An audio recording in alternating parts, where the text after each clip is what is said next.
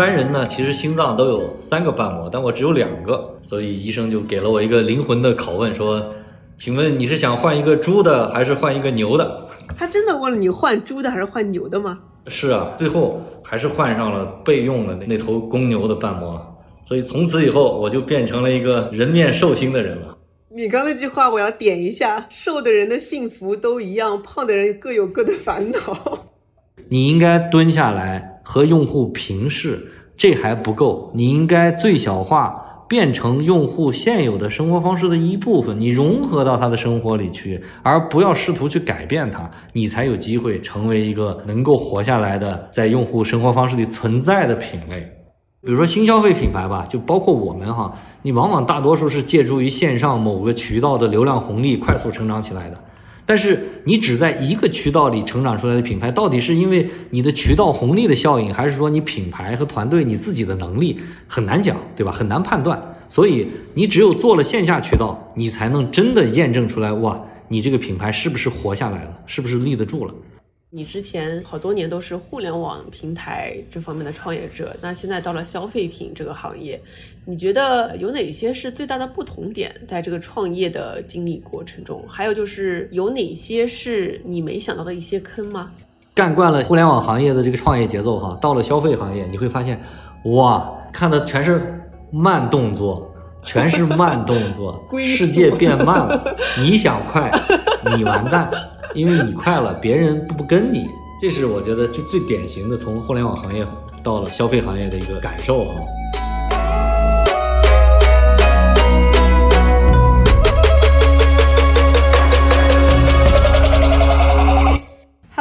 一刀的听众朋友们，大家好，我是刀姐 Doris。今天请到我的好朋友，也是我的大哥，代餐品牌费八的创始人光明哥来做我们播客的嘉宾。光明大哥呢，他的经历非常神奇，他之前是航班管家的联合创始人，也是连咖啡、易代驾等项目的天使投资人。然后光明哥的经历呢，我觉得是代表了新消费行业里面有一批互联网背景转行的消费品的创始人。那么今天想跟他聊一聊互联网品牌创业者转。做品牌消费品当中的踩坑经历和心得的分享，光明哥跟我们打个招呼吧。Hello，刀姐，各位听众朋友，大家好，我是 Fit 八的创始人张光明，感谢刀姐给我这样一个机会，能够介绍我们品牌的故事哈。刚才其实刀姐已经说到了，我呢创业经历其实是从零六年开始，从央视二套的一个财经记者身份出来创业。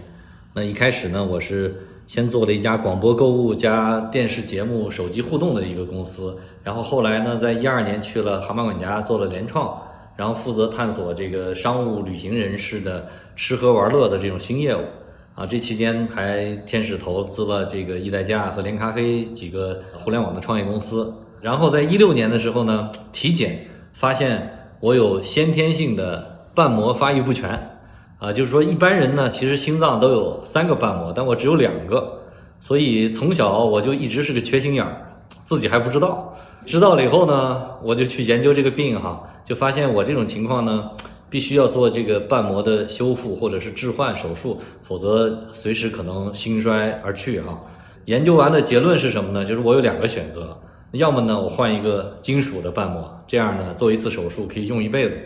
但是它很麻烦，就是说天天要吃抗凝的药，防止血液凝固形成血栓啊。要么呢，我就换个生物瓣膜，虽然不用吃抗凝的药了，但是保质期很短，只有二十年。也就是说，二十年之后呢，可能还需要再做一次开胸手术。我呢，自由惯了哈，我是不想后半生成为药物的奴隶啊，成为一个不能运动、不能喝酒、吃什么都要小心谨慎的这样的一个玻璃人，所以我就不想换金属的。我要好好享受生活，所以我相信科技的发展是很快的。所以二十年前呢，其实世界上还没有生物瓣膜。我相信二十年以后，科技肯定能够发展到轻松解决我的问题。别说换个心脏瓣膜了，弄不好还可以换一个全新的三 D 打印的心脏之类的哈。所以我就毫不犹豫的我就选择，我说我要换一个生物瓣膜。那我跟医生说出我这个选择的时候，医生非常惊讶，因为那个时候呢，这类手术都是默认换成金属的，从来没有病人主动提出来说要换一个生物的瓣膜。但当然，医生是很支持我的哈，所以医生就给了我一个灵魂的拷问，说：“请问你是想换一个猪的，还是换一个牛的？”他真的问了你换猪的还是换牛的吗？是啊，因为生物瓣膜就是这两种动物的嘛。哦，我就问医生说：“我说，哎呀，请问哪个保质期更长一点 啊？”所以最后他们帮我选了世界上当时的宣称保质期最长的生物瓣膜啊，是一家德国公司出的一个公牛的瓣膜啊，这个号称保质期能到二十五年。嗯，所以我就做了这个手术哈，当时是在安贞医院做的，所以选的是中国最好的心脏外科医生哈。但其实我那个手术当时做的并不顺利啊，因为你想用锯子把我的一个胸骨锯开，然后呢，把你的胸腔扒开以后，让心脏停止跳动，然后用一个巨大的一个体外的一个泵来维持我的血液循环，让一组超级专业的医生他们来做手术，努力了十个小时。一开始呢是试图通过手术来修复我的那个瓣膜，但是没有成功，所以最后还是换上了备用的那那头公牛的瓣膜。所以从此以后我就变成了一个人面兽心的人了哈。高姐，你终于发现我为什么是个人面兽心的人了哈。我现在知道为什么你能量那么大。对这个故事呢，最有意思的一个部分是说，手术之后在 ICU 里面这个缓的时候哈，就我模模糊糊的出现了一个幻觉。事后知道说它可能是一种濒死体验，我觉得哈，就是我感受到自己的灵魂飞到了房顶上，俯视着自己的肉身，安静而祥和的那样的状态，就这个印象非常深刻啊。远处还传来一个声音说：“请下楼做核酸。” 后来核酸没通过哈，没走成，所以上帝没把我收走。但是呢，用了一头公牛的心脏瓣膜，赋予了我一次新的生命哈。所以我就在想，这个事儿对我啊的人生影响非常大。这到底是什么意思？我觉得这就是上天难道在暗示我，其实我是个牛人？所以这个手术之后呢，我就对健康养生知识的兴趣大增哈。呃，在家休养恢复的那个阶段呢，我就奋发图强，我读了一百多本。营养啊，生物啊，健康类的这种书籍哈，从此就走上了一个成为一个生物极客的道路哈。然后呢，我创建了一个互联网的公益健康组织，叫做幸福减肥教，翻译引进了一本呃营养科普书，叫《去你的脂肪》。我自己呢，学习考核很多认证的这个运动营养师的资质哈，而且发现说营养学有很多自相矛盾的地方。为了弄清楚这些基本原理，我还专门跑到波士顿。去这个哈佛大学的公共卫生学院修了一个最佳循证营养学，来看说在科学层面，我们现在人类对于营养和健康的最高和最权威的认知是什么。然后呢，我也成为了一些明星的私人营养顾问哈，比如说李诞啊、啊李静啊、戴军啊等等，他们都是我的一些好朋友，我也帮他们去做一些营养指导啊、体重管理什么的。所以这就是在创立 Fit 八之前的我的手术的故事哈。光明哥，我想问你啊，就是在这个之前，你会运动吗？或者你对这个健身方面是有研究的吗？其实并没有。那之前我跟你的生存状态很像，然后也不怎么运动，天天喝酒、吃垃圾食品，然后天天狂吃海喝，肚子也很大，对吧？你是怎么窥视了我的生活的？大部分的饮食的调整，其实都是在我做完手术有了这些认知之后才发现的。之前其实我就是个很普通的人。嗯，哎，那你那个公牛心，你刚刚说它二十五年左右的保质期，所以你二十五年后还要再去换一个心吗？呃，是啊，所以二十五年之后，到底是换一颗心脏，还是说再做一次手术，或者有一些微创的一些解决方案？虽然现在才过去了五年多哈。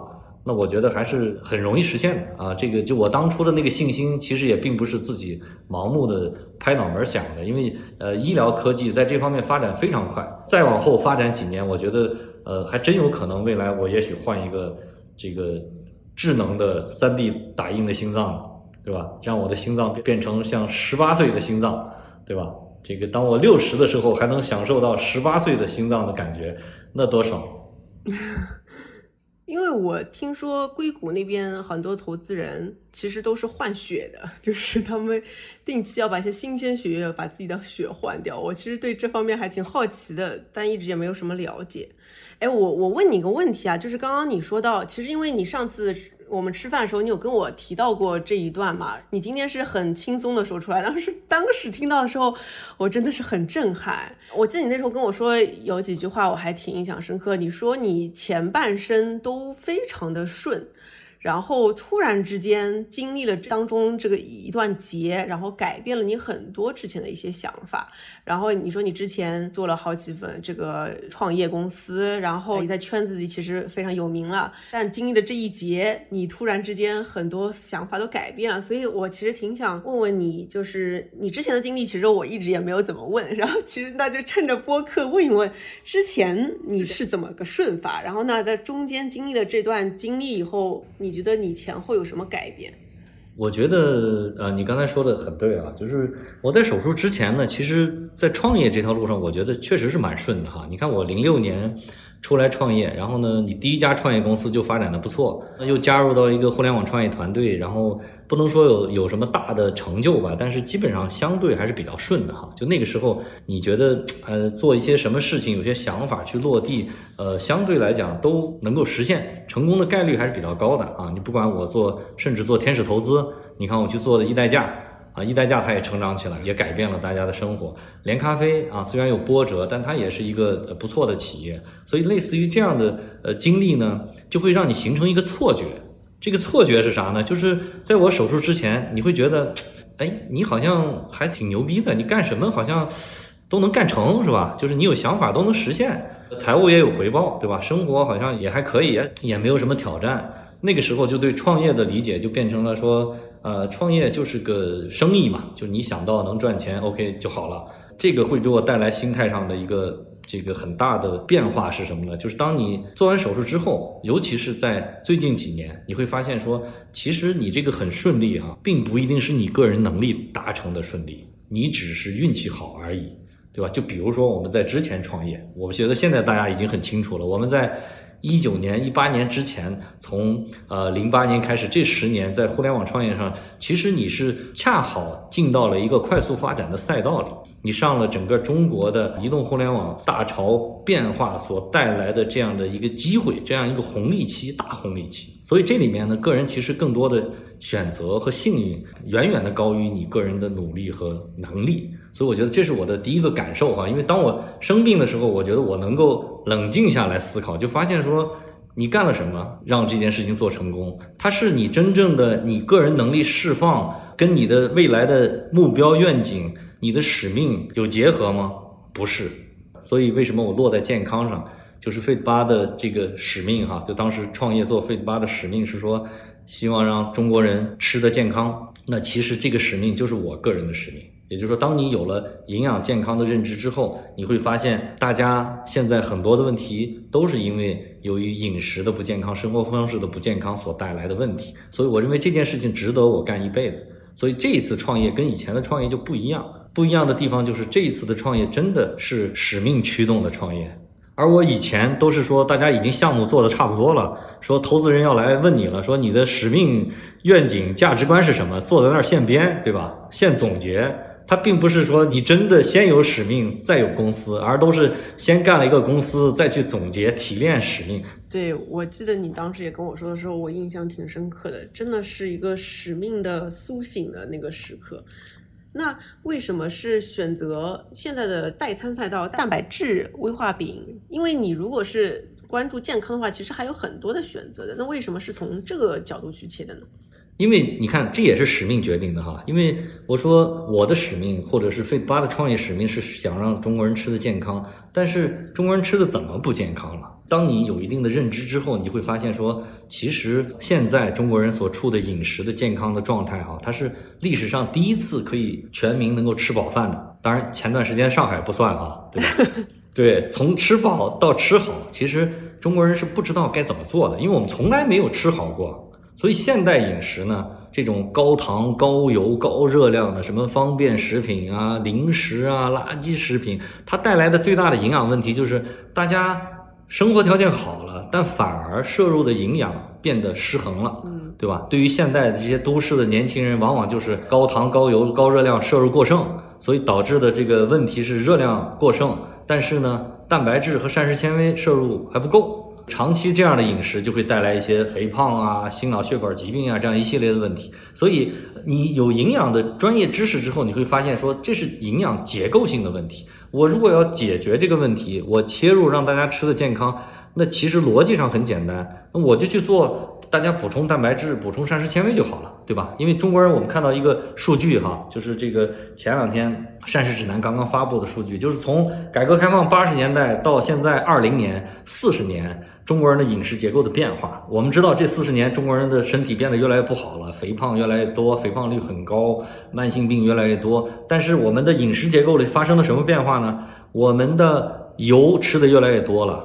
糖吃的越来越多了，整个热量摄入变得更高了，比以前高了很多。但是在这四十年里，我们的蛋白质摄入量反而是下降了，很奇怪。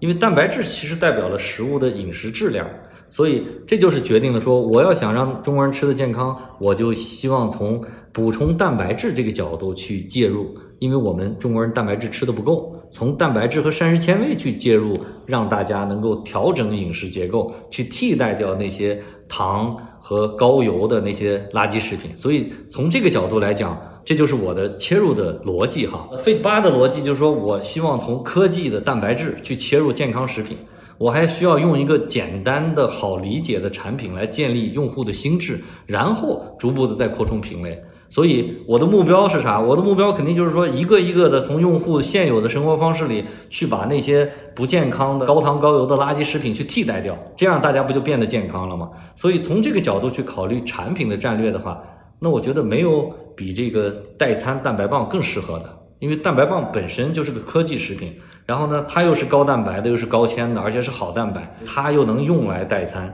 所以其实代餐蛋白棒的这个选择哈，我们为什么从这个角度切入？这个品类的名字，你就能够让用户知道你的核心价值和产品形态。比如说代餐，前面是代餐，代餐呢，大家理解就是减肥时候吃的健康食品嘛，它不是一个具体品类，而是一个用户心智的词儿，也就是说，它能说明说哦。你这个产品或者品牌能给用户带来的价值是啥？能帮我减肥，对吧？减肥其实是一个大众需求，人人都有减肥的需求。所以代餐交代了说你能给用户带来的价值，而蛋白棒呢，它是个新品类。蛋白棒其实具体是啥，大家是没概念。他就想蛋白棒哦，一个蛋白质的棒棒嘛。但是蛋白棒就代表着说你的产品切入的跟别人的差异化。这是你跟其他代餐的区别，你跟其他营养和健康食品的区别。蛋白棒是个品类词哈，就比如说它本身科技化的蛋白质，这是这个产品的核心的底层的营养价值。但是其实用户并不懂，说我为啥要吃蛋白质，对吧？但是他能感知到说，哦，呃，蛋白质是个健康的食品，或者你这是个健康的好东西，是吧？具体为啥我也不懂。你是个棒棒呢，又是一个方便的形态。它会在用户的脑海里认为，哦，你是一个方便的零食的形态，从而他在认知上就会把你归类成为跟零食是很像的这一类的食物。这个会给我带来很大的好处，就是当你在用户认知里建立了代餐蛋白棒这个认知心智之后，你未来在扩充品类的时候，我就可以以科技蛋白质为核心去改造各种垃圾食品。而以棒的这种形态为核心，可以快速的扩充到各种零食的形态，所以这就是我说为什么我要选择从蛋白棒切入哈。比如说，我们去年年底推出了一个新品类，叫做蛋白质威化饼干，这就是我们的品类扩张的逻辑哈。然后我们认为说，用户当你建立了这个认知之后，那我推出我从代餐跨到一个健康零食的时候，用户就是非常认可的。我们那个蛋白质威化饼干，其实呃初步帮我验证了我这个品类扩张的逻辑。我们大概上线了半年左右，在没有什么市场推广费用的支持的情况下，我们目前已经在天猫的这个威化饼干的热销榜上超过了在这个领域持续垄断了中国市场接近二十年的雀巢脆脆鲨、荔枝氏。算是初步验证了我们的这个品类的扩张逻辑哈，所以这就是我说的那个我们为什么从蛋白棒这个切入哈。嗯，我好奇问一下啊，就是我因为代餐和蛋白棒在我脑海里是两个很不同的需求啊，我我也不是很健康一个人，但是代餐呢，我会想到减肥，然后我不吃饭，我吃这个东西可能可以减肥，然后蛋白棒呢，我想到的是。我要去健身，我要增肌，我得多吃点蛋白质。我感觉好像在我心里，它好像是两种。就前者有点像是你这人很懒，你想减肥，但你又不想运动，我吃它；后者是那种我想到的是你，就是健身，而且要吃的健康，我想到蛋白棒。然后健康零食，我感觉又是不一样。健康零食像是我想吃点东西，但是我又不想那么有负罪感，我就是不太理解。我觉得这三个在我脑海里面是三个不同的分类。你说的特别对，这个就是我觉得 Fit 八跟别人的差异化的部分。就比如说，同样是代餐，因为你看，在你脑海里。费德巴是做代餐的，然后跳一下，你才会想到蛋白棒。说他是用什么做代餐呢？哦，他是用蛋白棒做代餐。这个就是我们在出道的时候强行的把代餐和蛋白棒这两件事情捆在一起。因为中国人以前是没有蛋白棒这个产品的，大家不知道它是干嘛的。它只是在运动人群一个很小众的人群里才吃蛋白棒。就像你刚才说的，大家吃蛋白棒其实是为了更方便的、更好吃的蛋白粉。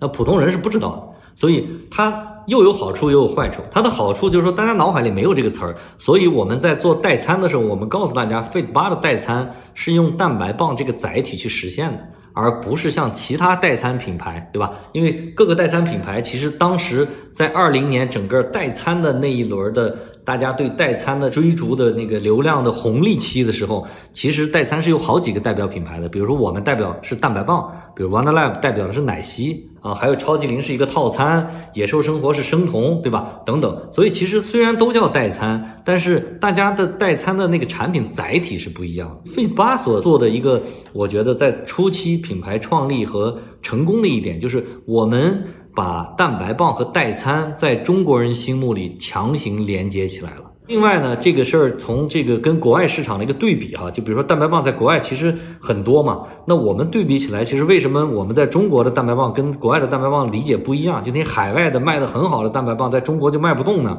我们觉得除了好吃以外哈，就是大家其实蛋白棒和蛋白粉这个品类，单单这个品类来讲，没有被用户广泛接受，但是在中国。代餐用户心智，或者是这个用户需求，时间是到了。各个电商网站，你去看，所有的各类食品在打的销售时候搜索的标签上都要加一个代餐，所以用户对代餐这个概念的认知呢，已经逐步的从最早的时候单纯的减肥时候才吃的健康食品，它现在已经逐步扩展到了说日常三餐健康的方便食品的替代，以及说，哎，有饱腹感。吃不胖的健康零食，对吧？所以其实代餐的这个事儿的认知，就跟对减肥的认知一样，每个人脑子里的代餐和减肥都是不一样的。代餐的需求在已经爆发了，而不是说要等到未来再爆发。我们可以看到这一点。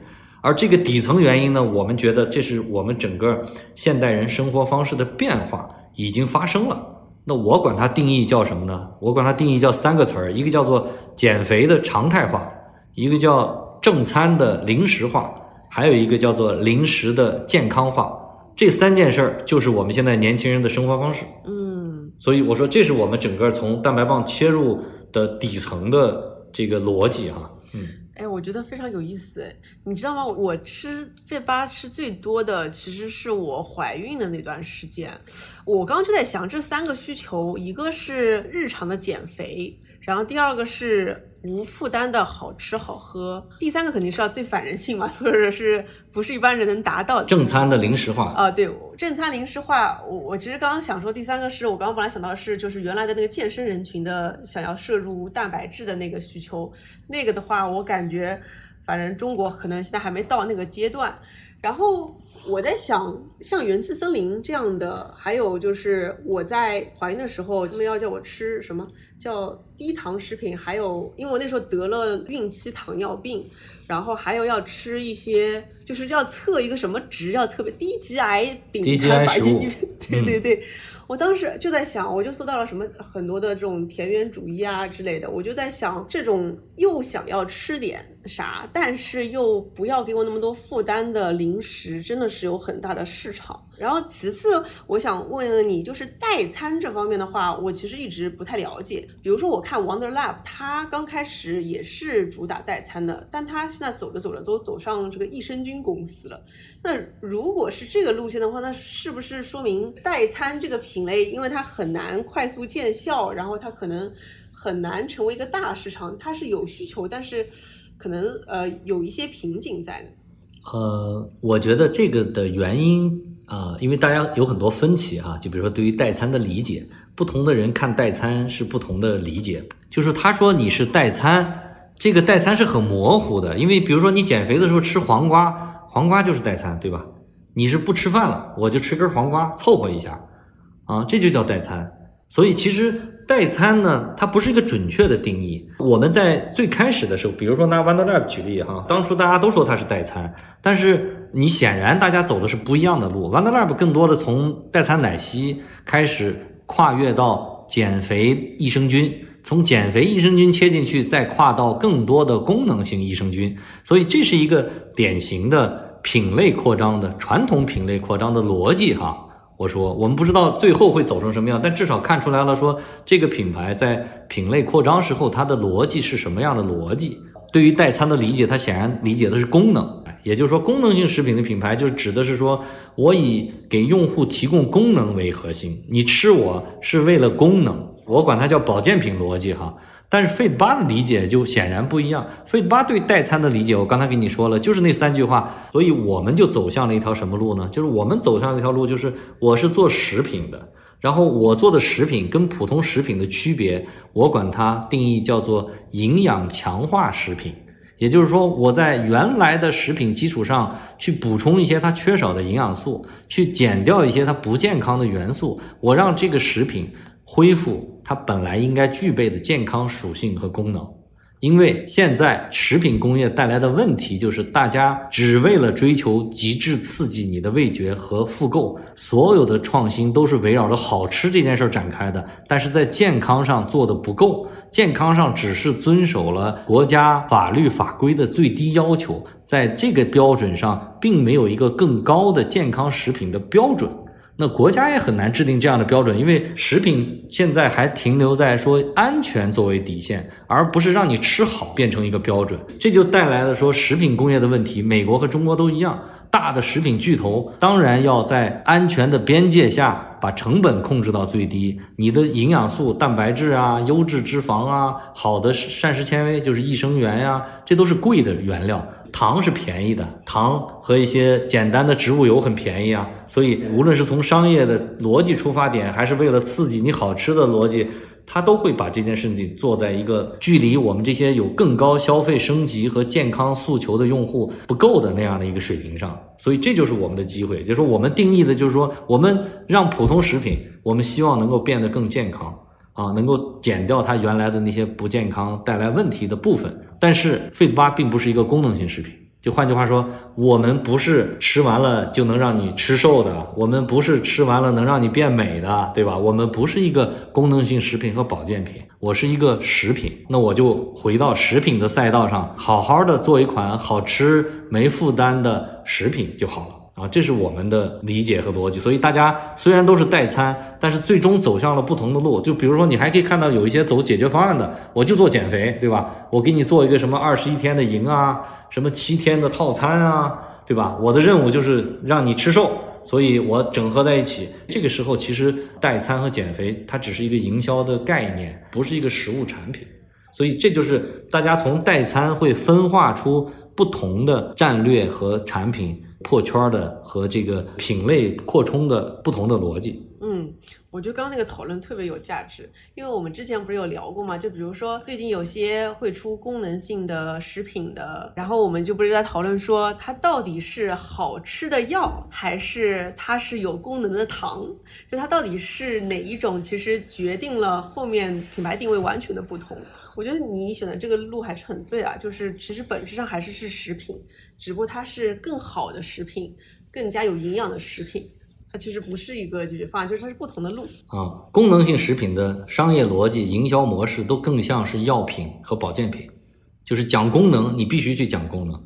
那食品其实是更偏快消，更偏大消费，所以它的模式是不一样的。哎，那光明哥，那你在做的这几年里面有？在这个我们看似很简单的这样一个讨论上哦，我猜你也应该有纠结过很多次吧？就是到底选哪一条，或者你是刚开始创立飞八时候的定位，到今天你有发生过改变和迭代吗？比如说我们刚开始看到你有上罗永浩的直播间，当时好像主要是以男性为主的吧？后来应该慢慢，现在你的用户群体更多是女性吧？是的，是的，呃，你说的这个问题特别有意思哈。因为其实 Fit 八之前，我在航班管家做联创的时候，我们就已经开始测试 Fit 八的商业模式了。那个时候我说我做过一个公益组织叫幸福减肥教嘛，所以最初的时候我试过各种模式哈，就比如说知识付费。我一开始认为说大家为什么胖呢？是因为你没有知识，你不知道你怎么瘦下来，对吧？所以我去研究完知识，我把它变成一个课程，变成一个内容教给你。后来发现试了一段时间啊，我还卖课呢，发现不对。这个知识付费的人很少。第二呢，认知不等于改变，行为才是改变。认知不一定能有行为，所以发现不行。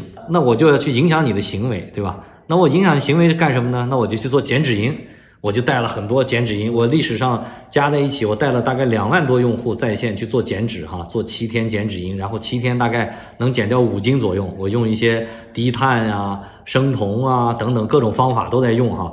我感觉在这里，大家听众都很想加入你这个营了。啊，对这个呢，听起来好像很酷，我们觉得也很好啊。你看，你不要减肥吗？我又给你实现了很好的减肥效果。但是后来发现问题也很大。第一个是说它的成长很慢，它从商业上讲，减肥呢它是个小众市场。第二呢，从产品上讲呢。会觉得说这款产品它没有标准，大家都会问你，你做的减脂营你是什么产品啊？说我没产品，我就带着你服务，我教你怎么吃。然后那个时候还没有练啊，我们说降低门槛儿。然后呢说大家就会觉得，哎呀，中国人为服务为知识好像这种付费的意愿都很弱。再加上个性化，就是你说你减肥，然后呢有效，那每个人都在说呀，就是每个人恨不得你看这个专家给你讲完他的减肥那套理论以后，呃，你都觉得哇，跟着他绝对瘦死了。用户是没有能力分辨说谁的更适合我，谁的更科学。再加上减肥这个逻辑就是频次没有那么高。复购很低，所以你只能高客单价能够支撑，但是说服用户的营销成本又很高，所以从商业模式上讲，我觉得又验证了也不成。然后我又试过做套餐，就是做一个说，我说那用户我给你一个简单的解决方案吧，我做一个七天的套餐，你这样你就你也不用这个给上课了，你也不用呃我天天盯着你打卡了，你就把这一周的餐吃了，你就能瘦，保证能瘦。后来发现是不是有效？是能有效，但是试完以后发现用户仍然不满意，因为这七天很不幸福。七天他的机会成本很高，他不去吃他原来习惯的他的生活方式里那些食物，他必须吃你指定的这些食物，对吧？你可能，你比如说像我很自律，你知道的，对吧？我可能吃得下去，有些用户就吃不下去啊，就觉得这个太难吃了，我就吃不下去。而且，就算我好吃的东西，你让我连吃三天，控制好，我也不爱吃了。所以问题就变成了说，用户执行起来还是很难。也就是说，大家这七天我做到了，但我不能永远吃你这个代餐吧？我减肥，我不能永远吃你这个，所以我一不吃，一离开减脂营，我立刻体重反弹，我又回去了，我又回到原来的那个生活方式里，我的问题还是没解决。所以就变成了说套餐也解决不了，这是促使我思考。就从产品角度，我们认为为什么非得把走上现在的路？也就是说，人天生是要活在自己的生活方式里。如果你用一个强制性的减肥，不管它是方案、服务还是一个产品，逼他这么去吃，理论上讲，幸福的人都是一样的，对吧？瘦的人他的生活习惯都差不多，然后胖的人各有各的不同。就变成了说你在强迫他说你为什么不能像光明校长那样天天去吃饭，对吧？吃这样的东西，吃那样的量，还去运动呢？那用户肯定问你说我要能做到像你那样，我干嘛还用找你吗？对我自然不就瘦了吗？你刚那句话我要点一下，瘦的人的幸福都一样，胖的人各有各的烦恼。对，是的，原因都不一样。所以我就会发现说，那这跟我的这个使命是冲突的嘛？也就是说，你没有办法解决大多数人的问题，商业的规模呢也做不大。所以这是从产品逻辑上形成的我的这个整个走过的坑哈，试过的路，就这些模式我们都试过了。到最后，我们觉得还是要回来做生活方式。你要把你自己最小化。变成一款好吃的产品，或者多款好吃的产品，能够让用户把你留存在他的生活方式里，慢慢的改变。甚至不改变，这个用户原来爱吃饼干，所以爱吃零食胖。那你把他的饼干和零食换成健康的，又不损失他的口感，那用户就不用改变他的生活方式了呀。那他自然饮食结构、营养结构变了，他就变健康了，就逐步变瘦了。而且这个过程不痛苦，所以这是我们最后觉得说最符合人性、最能够让用户接受的这样的一种变健康的方式。这是从产品上哈。第二个就是你刚才问我的那个问题，就是我们一开始是男性人群多，后来又变成女性人群多，到底为啥？这个我们其实挺有意思的。你说这个问题特别好玩，我们内部争论啊、打架呀，在这个事儿上，这个几乎天天打。但是我给你梳理一下哈，就是其实都回归到使命上就简单了。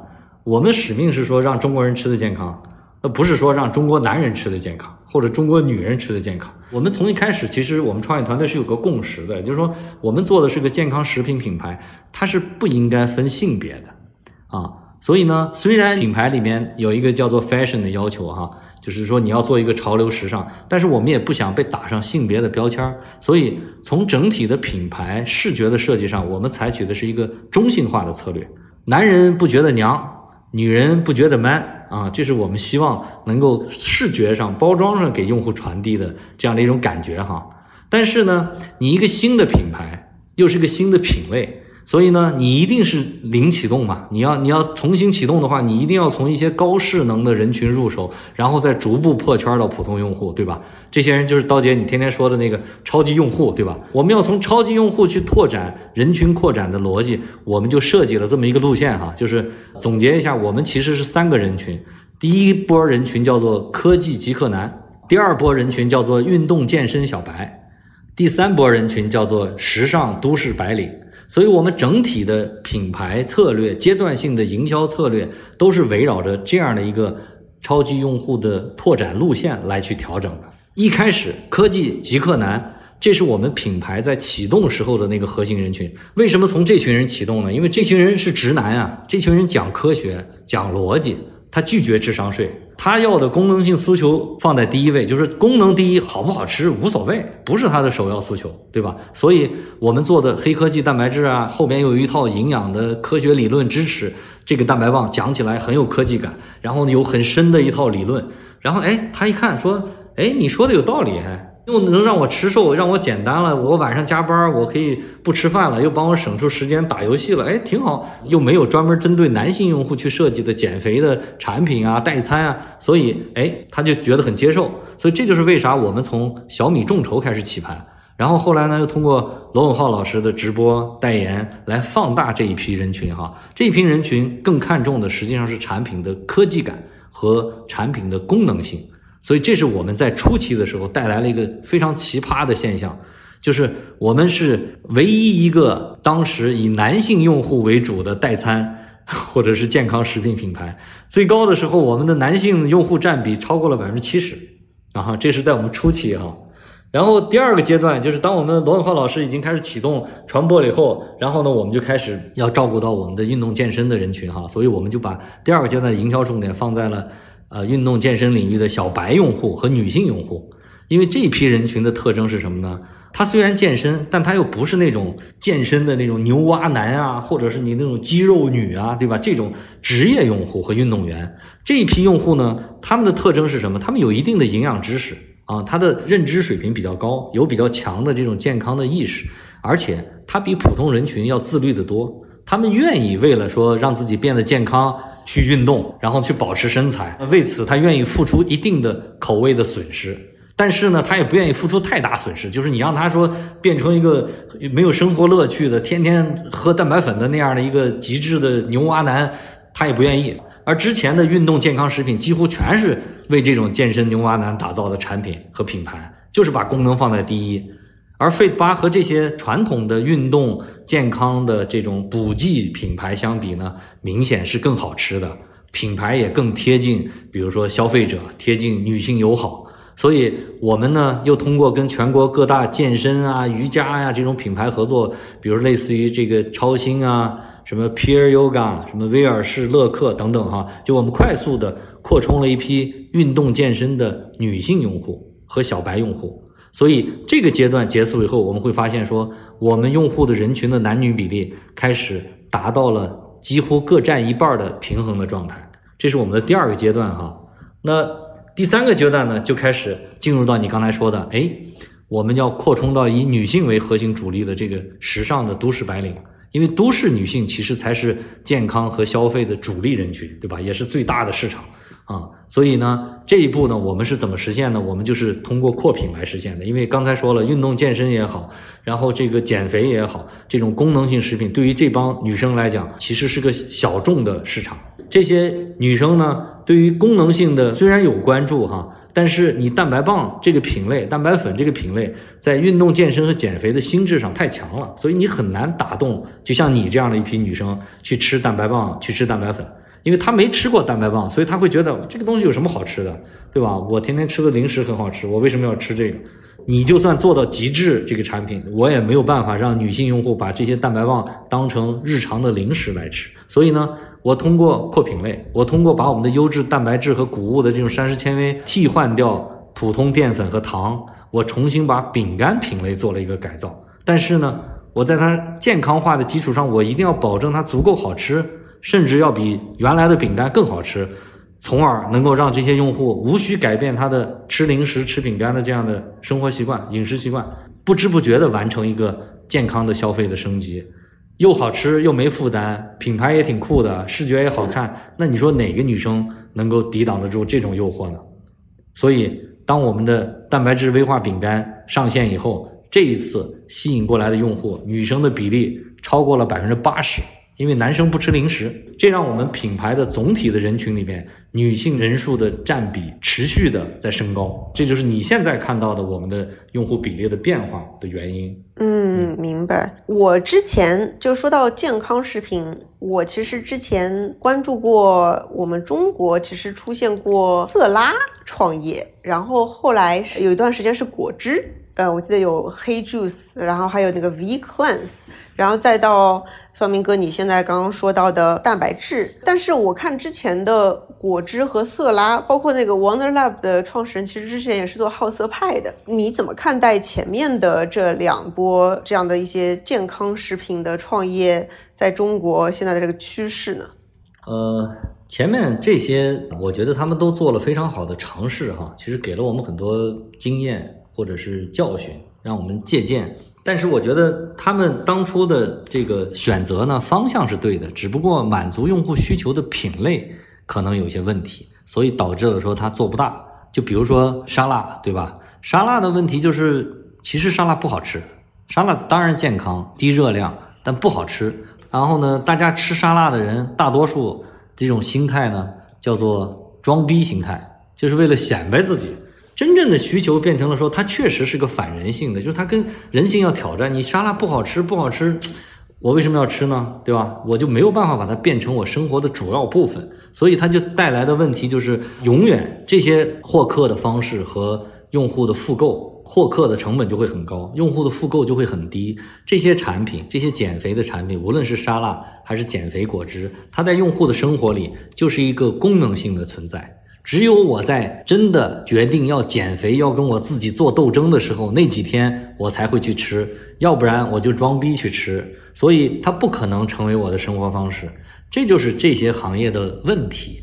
问题就变成了说，那如果你不能让用户复购你，让你成为用户的生活方式中间的一部分，你就没有办法在用户的生活里高频次的出现，也就意味着它永远是个小众市场。小众市场就永远是新用户，因为总有人要去减肥嘛。所以沙拉店会存在，但是它的市场规模就不大，很受限。你看，为什么轻食餐厅，无论是轻食餐厅，还是沙拉，还是这种减肥餐，其实可能今年流行这样这个方法，今年流行酵素，明年流行胶原蛋白，后年流行一个七天减肥餐，它每年流行的逻辑都不一样。用户就像韭菜一样，今年我试了一下这个，觉得哎也也没什么，是吧？没用。啊，是然后明年我再试另外一个，所以它是一个同一波要减肥的人里面不断割韭菜的过程。嗯所以我觉得这件事情它就很难长大。这就是还是咱们回到刚才说，我们在测试过程中，用户在心智里把你认为定义成说你只有是我在减肥的时候才能用得到的一种东西，那你的频次就会很低，你就不会成为一个大众的消费品。用户对你的诉求就是一个功能性的诉求。所以这是我说对这个市场，其实用户是有很强的需求来的。到你去吃沙拉的人，一定是要减肥的人，对吧？否则他不会吃沙拉。你只是没有给他一个更好的产品，能满足用户的这个需求而已。所以吃完了以后，你让用户自己对抗自己，吃完很不爽就走了，你虐了用户。甚至健身也是一样嘛，你来健身减肥，其实我告诉你，七吃三练，通过健身几乎你瘦不下来。如果你饮食不调整的话，训练又很痛苦，教练再虐你一下，为了显示他的专业，你练三天你就不来了。但你买了是一年的卡。呃，健身房是把这个钱赚了，但是对你形成了重大的伤害，你会觉得健身没用，瘦不下来，还那么累。然后到第二年，你再去买健身卡，因为你也不能质疑人健身房有问题啊，因为别人健身都能瘦，就我瘦不下来，这肯定虽然我不知道哪儿不对，但肯定是我不够自律，我毅力不行呗。那明年我再下决心，这回我要努力的，是吧？一定要把健身卡用足，然后练三天又不练了，就变成一个恶性循环。所以，无论是健身还是说这种沙拉这种健康餐，如果不能在产品设计上成为用户的生活方式，解决好吃和用户能够持续复购的问题，那它就很难长大。嗯，就你刚刚用到一个词，我觉得非常启发我，就是最小行动化。你说一定要融到生活中最小的那个行为中间去，非常有道理。对啊，就是你不要期望你能改变用户的生活方式，你不可能。你是谁呀？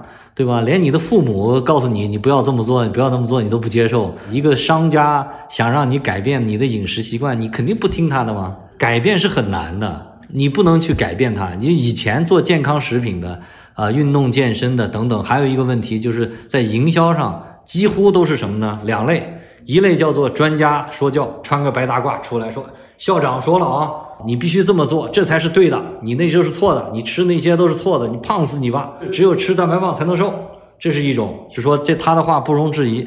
第二种营销方式就是恐吓性营销，说哇，你看。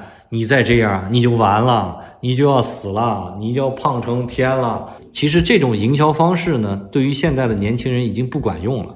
就大家从内心深处已经觉得，你只要是这种感觉，哪怕你是央视播出来的广告，我都觉得是骗子。爹味儿营销，对你就会觉得，你会跟你的父母说，哎，别看那个电视购物广告营销啊，那都是骗子，都是假的。其实你并不知道它是假的，为什么？那那上面也是很权威的，渠道其实也认可的。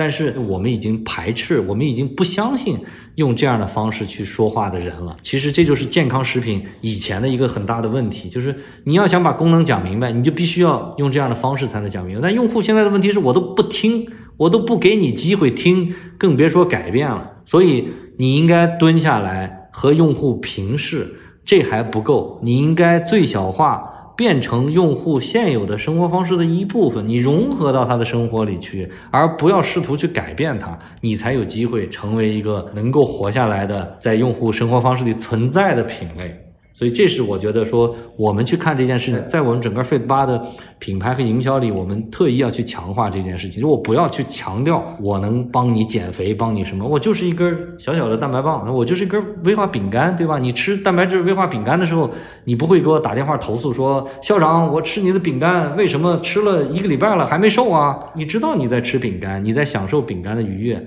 所以用户自己会调整他那个预期。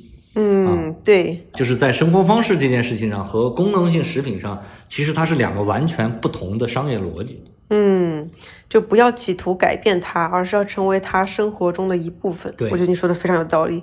哎，那光明哥，我还是想问你，你为什么对蛋白这个东西这么有执念呢？因为如果要做健康食品，或者嗯没有那么大负担的食品，比如说像这个零糖或者一些其他的切法，其实是当下更低教育成本就能搞定的。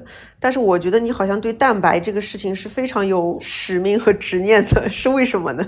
呃，是两个原因哈。比如说零糖，我觉得它是一个基本的配置吧，就在我们这儿做的产品里，基本上都是零蔗糖的。嗯啊，两个原因是什么呢？一个是说从我的产品设计的角度，我能给用户创造的价值。咱们刚才前面聊了很多，说中国人现在蛋白质吃的是不够的，对吧？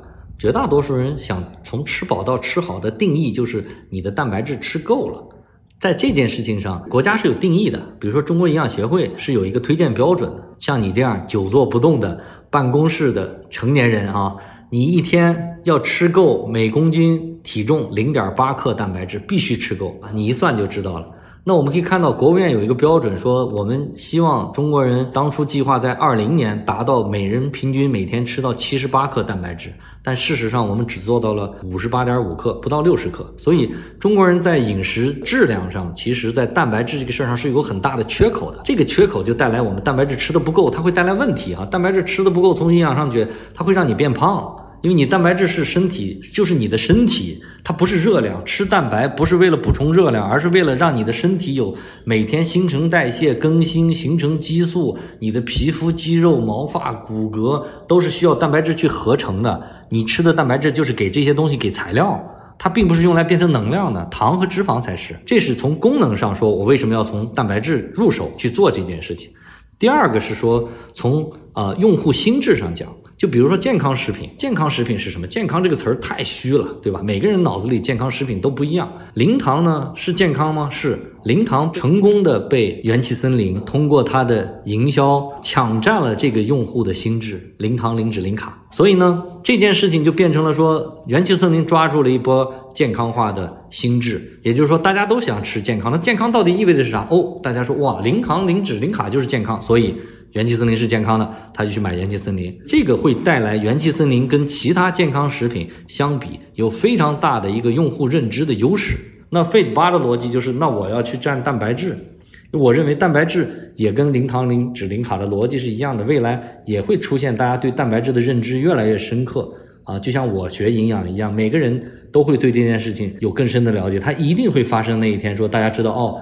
要吃好的蛋白质，就比如说疫情期间，张文宏也在教育你说啊，让孩子早上吃鸡蛋、牛奶，要多补蛋白质，要要提高免疫力。这些东西是国家也在推进的，全社会、公益组织、教育、医生，大家都在强调这件事情。所以这件事情，我们知道说未来它是符合大的趋势的。嗯，它不是一个说流行了一个阶段就这么几天就过去的一个概念，所以这是说从第二个角度讲，我希望未来当这件事儿发生的时候，用户脑子里一提到蛋白质的时候，他会想到 Fit 八，这就是我们第二个角度说，从 Fit 八从蛋白质入手，是为了让我跟其他健康食品有差异化，并且能形成我在蛋白质的原料研发。供应链上形成我独特的优势，这就是我为什么那么执着，一定要从蛋白棒这条线插进去啊，从蛋白质这件事儿上切到健康食品里面去改造各个垃圾食品。明白明白，呃，我听说你也是跟很多蛋白质原料提供商是签了独家协议，对吧？所以就是从研发上面是可以形成一定的壁垒的。啊，是的，对我们呢，从一开始设计的时候，其实就在想，因为中国呢。很多这个品牌都会面临一个状况是什么呢？就是你做火了一个品类，比如流行一个爆品，然后呢，很快哇，市场上全都是这个爆品。所以我们在想说，我们做的不是生意，是吧？我不是只做这一波流量红利，我做的是个事业。那我如何能够更长远的去考虑我未来的这个差异化的竞争力？哈，所以我们其实这个在供应链上从一开始就设计的是说，我们自主研发。就是我们整个产品的研发配方都是在我们自己手里的，我们还专门为此去申请了一些专利。配方的专利呢，就是说如何通过蛋白质的组合，能够形成我们自己独特的技术难点，形成一些吸收率更高的蛋白质的组合，然后呢口感更好的蛋白质的组合。这些东西呢，就是我们的核心研发的优势。我们在这种研发的基础上，专门去定制一些面向中国人口味的不同品类的。蛋白质的原料，然后这些原料呢，因为蛋白质原料呢，基本上还是在全球的一个呃海外的市场为核心的这样的一个蛋白质的供应链的特征哈。因为好的蛋白基本上都在呃澳洲、北美、欧洲这三个大的主要的牧场嘛，所带来的牛奶的这样的一个蛋白质的加工的体系，所以它已经很稳定了。我们其实是说在这些巨头的蛋白质原料公司的基础上，然后呢又针对我们的理解，面向中国用户和市场去定制了一些独特的型号的蛋白质，并且为了提高竞争优势，我会跟他们签一些独家的合作，就在中国市场上，这些原料只有我才能用。然后我们自己直接找他采购，最后我们只是用代工厂完成一个加工，所以里面的核心原料的采购和研发配方都是我们自己控制的，品控都是我们自己控制的。这是我们能够说蛋白棒从一九年上线到今天两年半，你可能在市场上仍然找不到一个跟我们在产品力上很接近的这样的一个蛋白棒的这样的一个原因哈。这是说能够保证我在产品供应链上的这种差异化，能够帮助我支撑我在品。品牌和用户心智上的差异化，让我能够这个品牌能够立得住，所以这是我们在做的一些控制供应链的这样的一些工作吧。嗯嗯，像 Kind 这样的马氏旗下的这种能量棒，就是我吃过几次，它其实是不是不太针对于华人的口味去设计的，所以不太一样啊？对，当然，其实这里面挺有意思的啊，我觉得这是个挺复杂的问题，但是是个特别好的问题。你看哈，中国的。包装食品吧，预包装食品的这个整个的发展过程中，我们因为以前中国人都吃不饱，所以你看中国的零食市场基本上都是被美国、韩国、日本这些国家的发达国家的一些食品业的巨头所垄断的。因为当时我们没有这个需求，我们也不知道怎么把东西做得好吃，所以他们做的东西呢，已经经过比如说美国市场的验证了啊，非常好吃。虽然高汤高油，但那个时候我们热量少嘛，我们也不在乎，觉得哎呀真好吃。所以有很多人从小就是吃脆脆鲨长大的呀，因为脆脆鲨进入中国二十年了，我们很多年轻人就是从小吃这些东西长大，所以他吃这些东西长大以后，他的口味就会被培养成这种口味，这是一方面哈。第二方面呢，这些口味其实大多数是西化的口味。从产品上讲，它基本上各个版本，你不管是类似于好丽友啊，什么什么这种马氏啊，什么可口可乐啊等等，它都是海外的产品。然后呢，在中国只是换了一套包装，所以口味上也是一致的。这些品牌呢，在原来当中国人的需求还没有到达说我需要自己的定制的口味的时候，它是能满足用户需求的。但是，比如说你举的那个例子，说我们现在中国人的底层需求变了，我们从原来觉得甜的就是好吃，现在已经开始甜的就是危险。然后呢，哎呀，高油的有点危险，配料表哇怎么这么复杂？我们开始从吃饱向吃好前进了。而中国人对吃好的理解和美国人对吃好的理解是不一样的。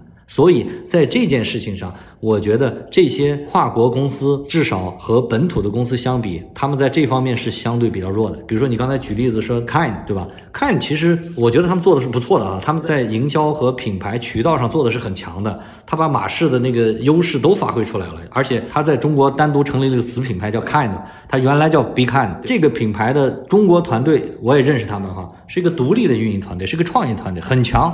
你说 Steven 是吧？哎，对他们还有大量的资金渠道的支持，所以呢，你看这个在 Fate 八做起来以后，他们也在跟 Fate 八一样，在做一些相关的营销啊、投放啊，然后呢，这个甚至还在打同样的场景、同样的人群。但是问题就在于，像你刚才反馈的那个特别直接哈，就是它在产品上还是美国那个产品。就它仍然解决不了它在产品上针对中国用户的特殊定制，因为这个在现在的食品公司里就是这样的一套东西，还是美国那一套东西，它并没有针对中国用户的特别的需求量身定做，所以你只是换了一个包装，那你的口味就没有办法适应中国用户的口味的需求，你的配料表就没有办法针对中国的用户去专门做调整，即使你生产放在了中国。但是没有针对中国用户的需求去做一些灵活化的调整，所以你从吃这件事上，中国用户对于吃的个性化需求和对于味道的一个很高的标准，我觉得怎么说呢？哈，在这方面，可能中国人是世界上最爱吃的、最讲究吃的民族了。所以这方面，我觉得老外的审美和对于吃的这个事儿理解，那得管中国人叫爷爷了。所以这种海外品牌所做的食品呢，当中国用户的需求发生变化，有更高的需求的时候，他们就很难从底层去针对中国市场去做调整。目前我们还没有看到哈，所以我觉得这是说这种跨国集团可能他们产品的一些问题，因为我觉得这个问题其实是他们底层的价值观决定的。就坦率的讲哈，我是觉得这些品牌。他们都是人类的食品工业化的受益者和引领者，甚至推动者。他们主要的产品就是我要替换掉的那些高糖、高油、高热量的食品。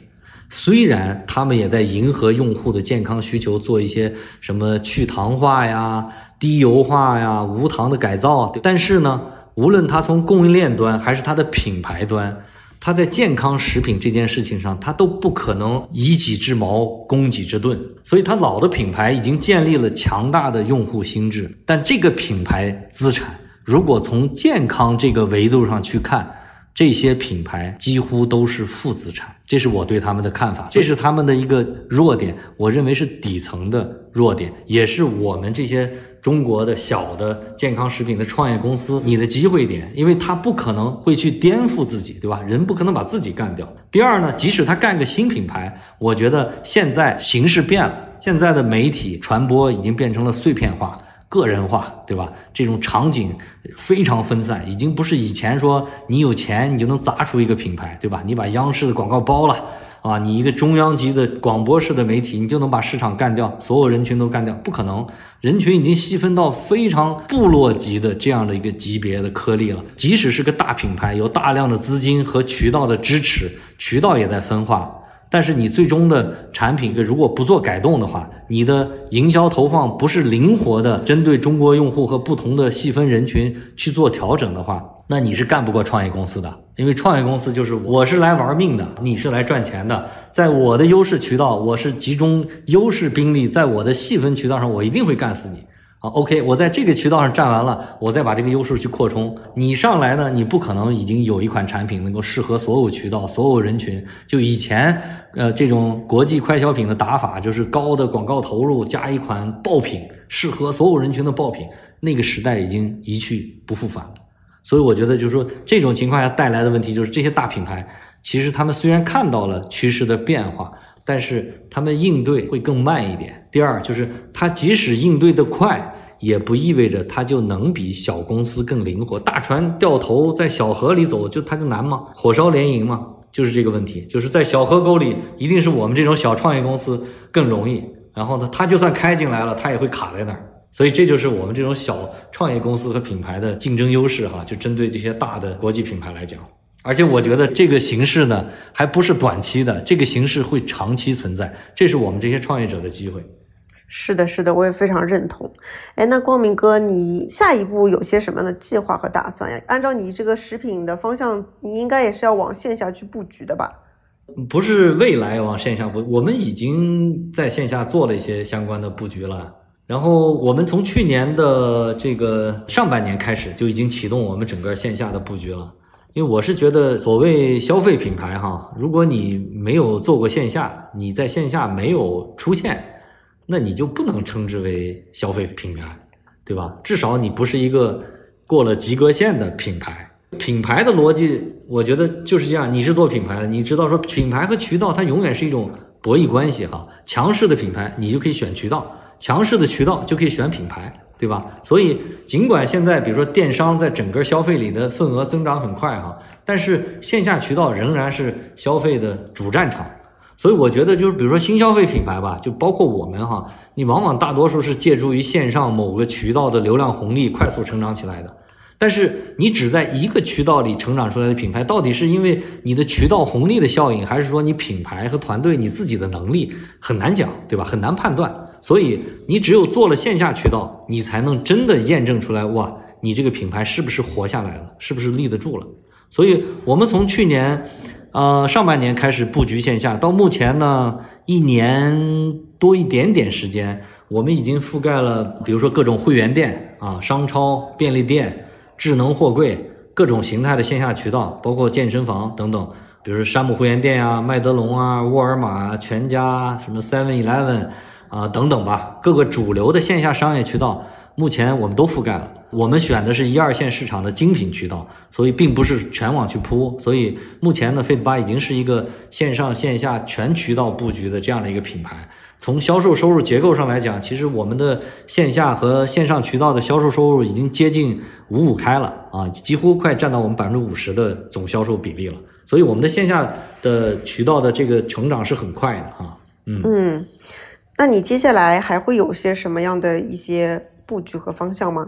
我们今年的核心其实还是说，因为渠道布局你已经开始了，所以我们今年的核心是说，我们通过品类扩充，希望能够释放我们在品牌上的更大的能量和红利。就像你看到的一样，就是我们在蛋白棒这件事上深耕了两年，对吧？然后这两年我非常的克制，就是没有去做。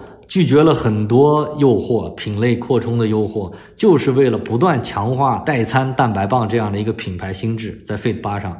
啊，从去年年底吧，我们开始扩充新的品类，就是为了要开始进行我们第二步的战略布局。所以，我们其实做了两件事情，就是我们下一步的重点的工作哈。第一步就是我们利用 Fit 八已经形成的这一套从供应链到产品的体系和能力、研发能力和品牌的认知能力，我们杀到饼干市场里啊，因为饼干是个大市场，千亿级的大市场。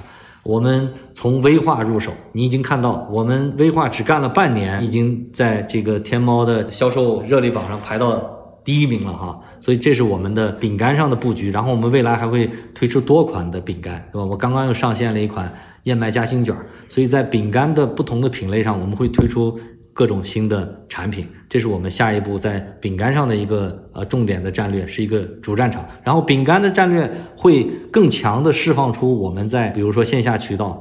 或者是我们线上现有的电商渠道的这种销售能力，因为它离用户更近，不像蛋白棒，所以蛋白棒更偏我们的品牌和用户心智的认知，它需要时间。整个蛋白棒的市场规模和增长速度可能不像在消费品、快消品那样增长那么快，它还是有一定的功能性的。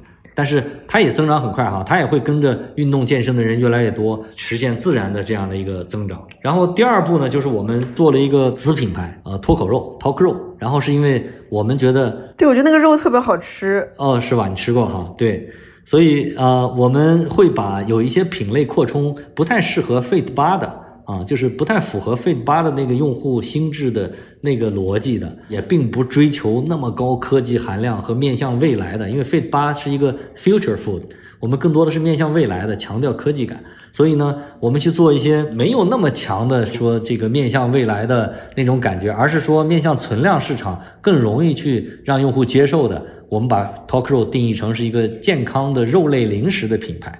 所以呢，我们会提供一些鸡胸肉的小零食啊，还有一些其他肉类的小零食啊，这样呢，能够把肉这个产品零食化，来提供中国人对于咸口的代餐，对于肉的这种补充，它也是蛋白质补充哈，但它对于肉的这种好吃啊认知，中国人是有自己的标准的嘛，所以我们的任务就是如何做出一个好吃的肉类零食给你，然后用 Talk 肉这个品牌来去实现这样的一个目标。所以这是我们的第二个从下一步战略要去做的事儿哈，因为 Talk Row 啊，我们推的第一款双蛋白鸡胸肉就是跟效果文化合作的嘛。然后呢，因为 Talk Row，，你看这个脱口肉这个名字就体现了说，我们做这个品牌就是希望说让大家能够呃享受脱口秀文化，能够开心的啊愉悦的去享受吃零食的这样的一个过程啊，让生活变得更快乐。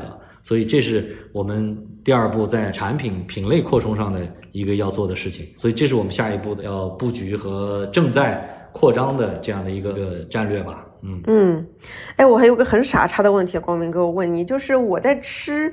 鸡胸肉的时候，我会觉得没有负罪感，我觉得它是好东西，它是蛋白质，我真的有这个心理的链接的。但我在吃威化饼干的时候，我因为以前吃威化饼干，我老觉得它还是很甜，会有负罪感，我会担心它真的是糖很少，不会发胖的吗？我不知道其他人会不会有这样的感觉啊？就是你能再解释一下这个威化饼干，它就是真的是很健康的吗？我在想，其他用户会不会像我一样有这样的心理的联想？我相信大家肯定会有的，就比如说你可能自然的反应是说，我吃了费德巴的威化，哎呀，这么好吃，真的健康吗？对对对对对，对吧？大家一般人的反应是说，健康的肯定不好吃，对吧？好吃的肯定不健康。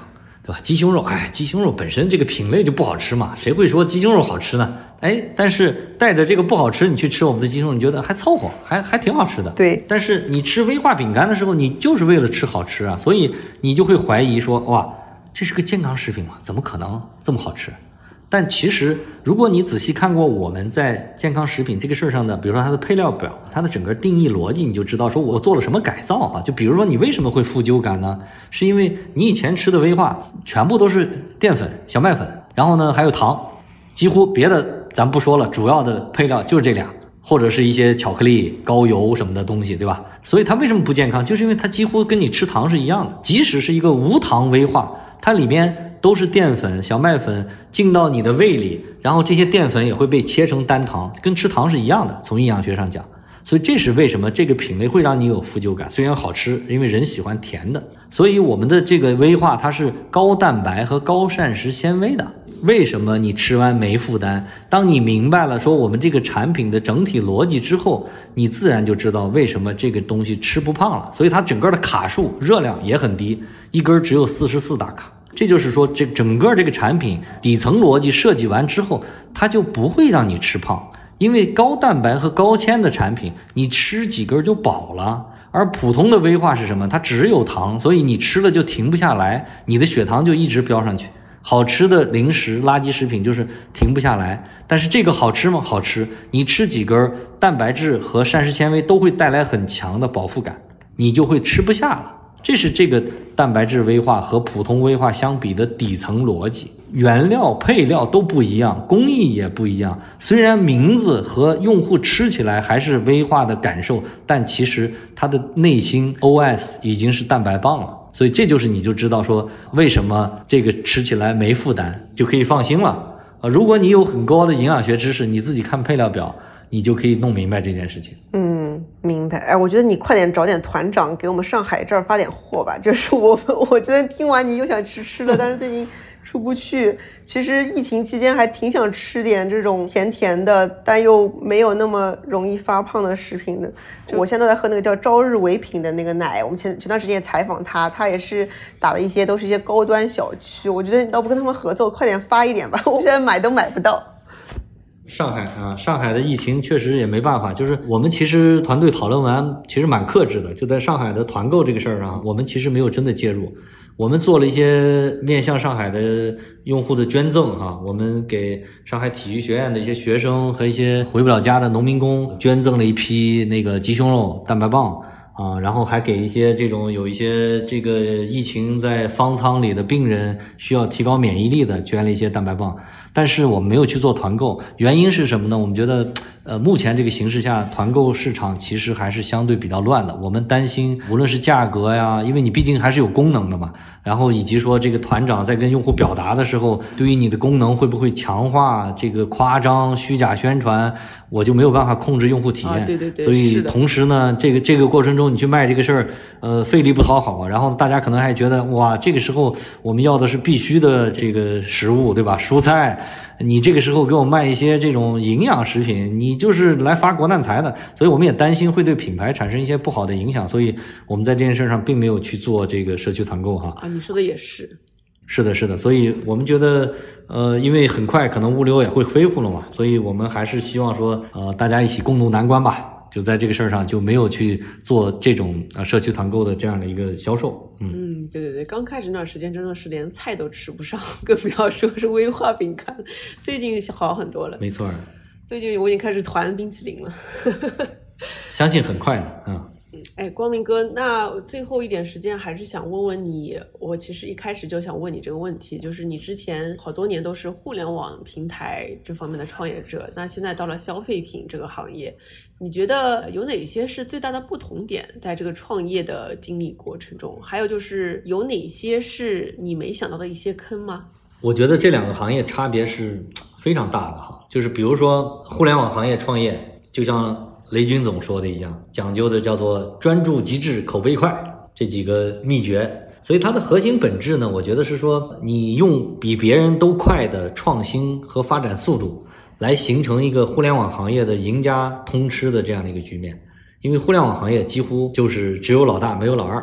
但是你到了消费创业的时候，你就会发现完全不一样。就消费创业讲究的是说，你要顺应用户的消费习惯，你要符合用户的购买习惯。你要营造一个有差异化的用户的品牌心智，所以它的本质呢，不是一个颠覆式的创新。当然，颠覆式创新是有，但是可能非常难。我们看到大多数案例都是用一个循序渐进的创新来稳定的抢占用户的心智，抢占市场份额。消费品的创业里面，我觉得很难出现一个说一家一直独大，形成垄断的情况，别人都死了。所以我觉得在这件事情上，这就是在商业底层逻辑上，我认为这是消费品创业和互联网创业的最大的不同哈。另外呢，我觉得可能还有一些感觉，就是比如说互联网行业往往是什么呢？就是你你的长板你一点突破，你的长板足够长，你把它杀出来，然后呢，其他的都不重要啊，只要发展快速增长就能解决一切问题。等你立起来以后，成为老大了，你就可以带一堆。短板，然后呢，也就是说你的扩张品类扩张是这样的一个逻辑，就把一个品做到极致，可以允许你的团队、你的产品有各种障碍，但只要用户心智里那个最重要的那个点你做的够长、无可替代，你就赢了。但是消费行业不是，消费行业是说你长板做的多长那没关系，当然我更好了，但是你不能有短板，不管你在哪个方面有个短板。那我就不用你了，就它是个木桶逻辑。就消费行业往往是说存在即合理，现在存在的啊，你如果凭一个一腔热血，你说我这个产品有这样那样的问题，我就能干掉它，我的产品创新都做完起来去改，你会发现哇，用户心智和用户行为改变起来没那么容易，你需要足够长的时间和空间哈。在这个事儿上，不是说你产品做得好。你就能干掉竞品，你就能赢，用户就得选你，不是的啊！你比如说，其实功能性食品有一个典型的，从我们这个营养学的角度就觉得看不懂的事儿哈。你比如说什么胶原蛋白啊，什么酵素减肥啊，什么的这些，我天天讲它智商税是智商税是，但是你拦不住这两个品类的产品的现实销量在功能性食品里遥遥领先，大家就是很多人认啊。然后因为中国市场差异太大了。你做的是一二线城市的人群，大家认知水平高了，但是三线、四线、五线，哇，那巨量的用户他没有这个认知，所以他仍然在原来的这个行为习惯和认知上去做消费，你改变不了他，你教育成本很高，这个过程需要大量的时间。但在互联网上，因为那一批人他是接受快速变化的，所以你在互联网上做的颠覆性创新，如果你变动不大。你跟原来的产品没啥变动，你做一个更酷的微信，你干不掉微信，你不可能能把微信干掉。用户为什么要换呢？除非用一个颠覆性创新，我干一个抖音，哇，大家不玩微信了，都去玩抖音，玩短视频了。哦，用这样的方式去做，这就是我觉得互联网行业跟消费行业的，其实是在商业逻辑上是有非常大的一些差别的，底层上的一些差别。所以消费创业呢？你首先要扎扎实实的把供应链做好，把产品做好。仅把这两个做好还不够，你还得把渠道做好，把品牌做好，把运营做好。你都做好了，你才刚刚能够上牌桌啊，还不是说你就赢了。你才能慢慢的培养一批你认可你的用户，对吧？然后呢，有一些什么超级用户，慢慢的他们觉得哎不错，再去扩散，这个涟漪扩散就跟你可以理解，就是说干惯了互联网行业的这个创业节奏哈，到了消费行业，你会发现，哇，看的全是慢动作，全是慢动作，世界变慢了，你想快，你完蛋，因为你快了，别人不不跟你，这是我觉得就最典型的从互联网行业。到了消费行业的一个感受哈，有很多这个我从互联网行业转过来之后，这个不太适应的，或者说跟我预期的有很大差别的地方哈。你比如说，以前我认为我干消费吧，我去干消费，我认为电商是互联网行业，电商嘛，电商还不算互联网行业，那什么算互联网啊？你到杭州，你去看，所有的人跟你说我是干互联网的，你做什么行？我干互联网，你你你你做什么互联网？我是卖货的，我开了个淘宝店。我是做运营的，我做客服的，都叫干互联网。所以跟我们在北京，我说我是干互联网的，我那完全不是一个概念。当我干了消费以后，尤其是干了电商以后，你会发现，电商就不是互联网，好吗？电商是卖货的，它根本就不是互联网行业，它就是一个披着互联网外套的一个广告公司，对不对？所以这种我们理解的互联网行业创业，它是打消信息不对称的，它是能够完全拥有你的用户的数据自主权的。我们了解用户在每一个阶段，你如果是个 App 的话，你是个闭环，你非常清楚用户在什么时候做决策，每个环节的转化率是多少，用户有没有复购，用户对你产品的各种反应，你可以做各种 A/B test。但是你在电商上你做不了，因为电商平台。本质它就是卖用户、卖数据的，所以它的商业模式就是要靠信息不对称来赚钱的。它当然要阻断你品牌方和用户直连，否则它赚什么钱？所以在电商这个事儿上，最让我想不通和头疼的事儿，就是一个号称互联网的行业，它竟然你拿不到用户的行为和交互的闭环数据，而且。看起来永远都无法改变，这很头疼啊！你一个 DTC 的新消费品牌，你直接面向用户了，你只能在有限的数据和用户的交互场景里，把产品做好，把品牌做好，然后去猜，去跟渠道交流，对吧？线下也是这样的问题，你只能把某个渠道先做好，你没有办法像纯互联网公司的应用那样，真的做到纯数据驱动。我从互联网行业转到新消费以后，觉得这个是非常让我想不到的事儿啊。啊，还有一个让我想不到的事儿，其实，在消费行业里，我觉得以前我们理解私域，觉得说私域就是你自己做个 app 或者自己有一个渠道，对吧？有一个社群，啊，你就可以跟用户直连了，对吧？而且你在电商平台上你都可以做呀，各个电商平台上你都可以去做。这个是基于，当然，尤其是跟你学习了以后哈，我觉得在品牌上有了新的认知之后，会发现说，其实消费行业里面品牌才是最大的私域。就换句话说，说你不能指望任何一个电商平台或者是一个软件工具，能够像原先互联网的一个 App 一样，能够让你随心所欲的建立你的私域的逻辑，拿到数据，对等等。在目前的电商和消费的这种渠道碎片化的场景下，你只有建立起强大的品牌，建立起用户的品牌心智，你才能形成一个跨平台的私域能力。所以这是我认为说以前我觉得很容易的事儿，我现在发现其实很难。但是我觉得这就是品牌能够帮助我们实现的事情哈，就在消费行业里，品牌的认知降低交易成本，形成用户的信任关系，最后强大了之后，它可以把所有的渠道变成你的私域工具，你已经不 care 具体是哪个渠道了。所以这是我们说坚定的做一个中国好品牌能够给我们带来的价值。你说的太好了，你刚刚说那个慢镜头，我简直有画面感了，就感觉你从武侠片出来，你走到一个一个慢动作片里面去。对，真的是这样。然后，因为你知道我感触很深的是啥？就是我在做费巴，你要融资嘛，你要跟投资人去谈各种你想做的事儿，对吧？嗯。那你就会发现说，哎，其实我的融资并不那么顺利哈。就是你发现说，我在互联网那一套，我给大家讲未来，对吧？互联网讲融资都是讲愿景嘛。说讲以终为始，我讲我未来会怎么样，我要去哪里，什么等等。我到消费行业发现说，消费行业的投资人或者是大家问你的问题都是这个月卖了多少啊？嗯，前几个月销售增长怎么样？你要去哪啊？行，听听就完了。你啊，行，这个人挺能吹的啊啊，听完了根本不看。就是说我们原来理解说，你一个伟大的这个投资人应该站在未来看现在，后来说你们怎么都站在现在看过去呢？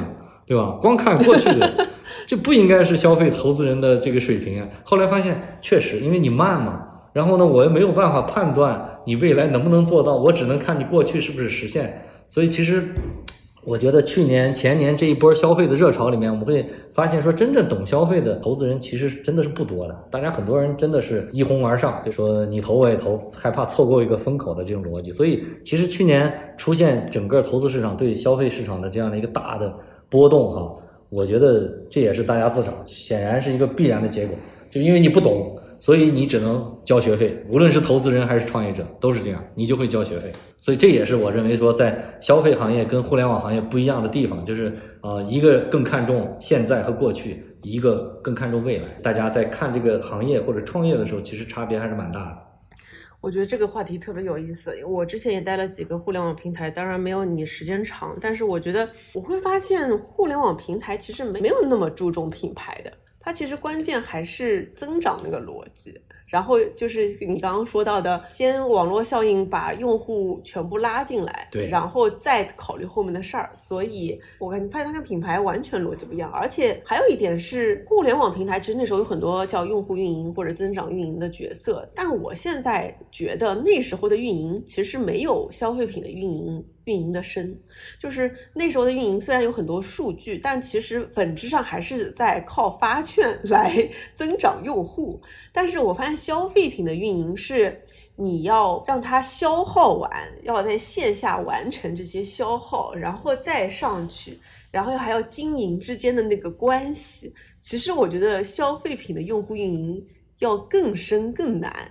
然后互联网平台的那个运营其实没有想象中那么的难，其实我觉得是的，对，消费品的跨品类的复购，对吧？生活方式的营造、品牌心智、市场活动，我觉得都是比这个呃，其实互联网行业在某一个单一的品类上做深做透，其实是更难的，因为你你的维度一下比别人多了一个维度，考虑问题你是四个维度，人家只需要考虑一个维度就可以了。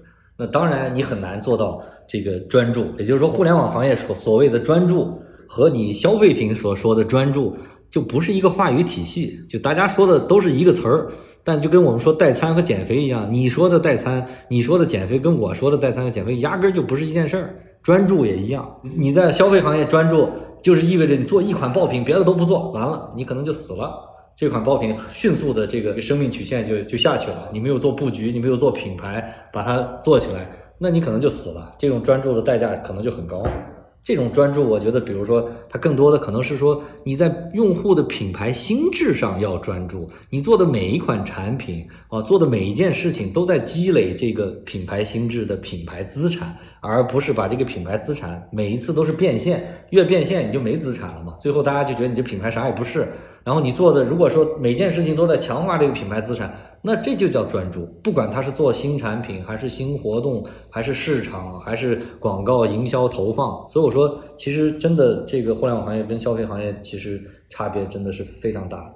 嗯嗯，你刚刚说的长板逻辑跟木桶逻辑，我觉得也说的非常好。消费品不能有短板。对，是啊。那我觉得今天我们跟光明哥的聊天基本就到这里了。相信大家今天的听完这个播客，应该会会收获很多啊，关于这个健康食品，关于代餐行业，关于消费品跟互联网创业的不同经历。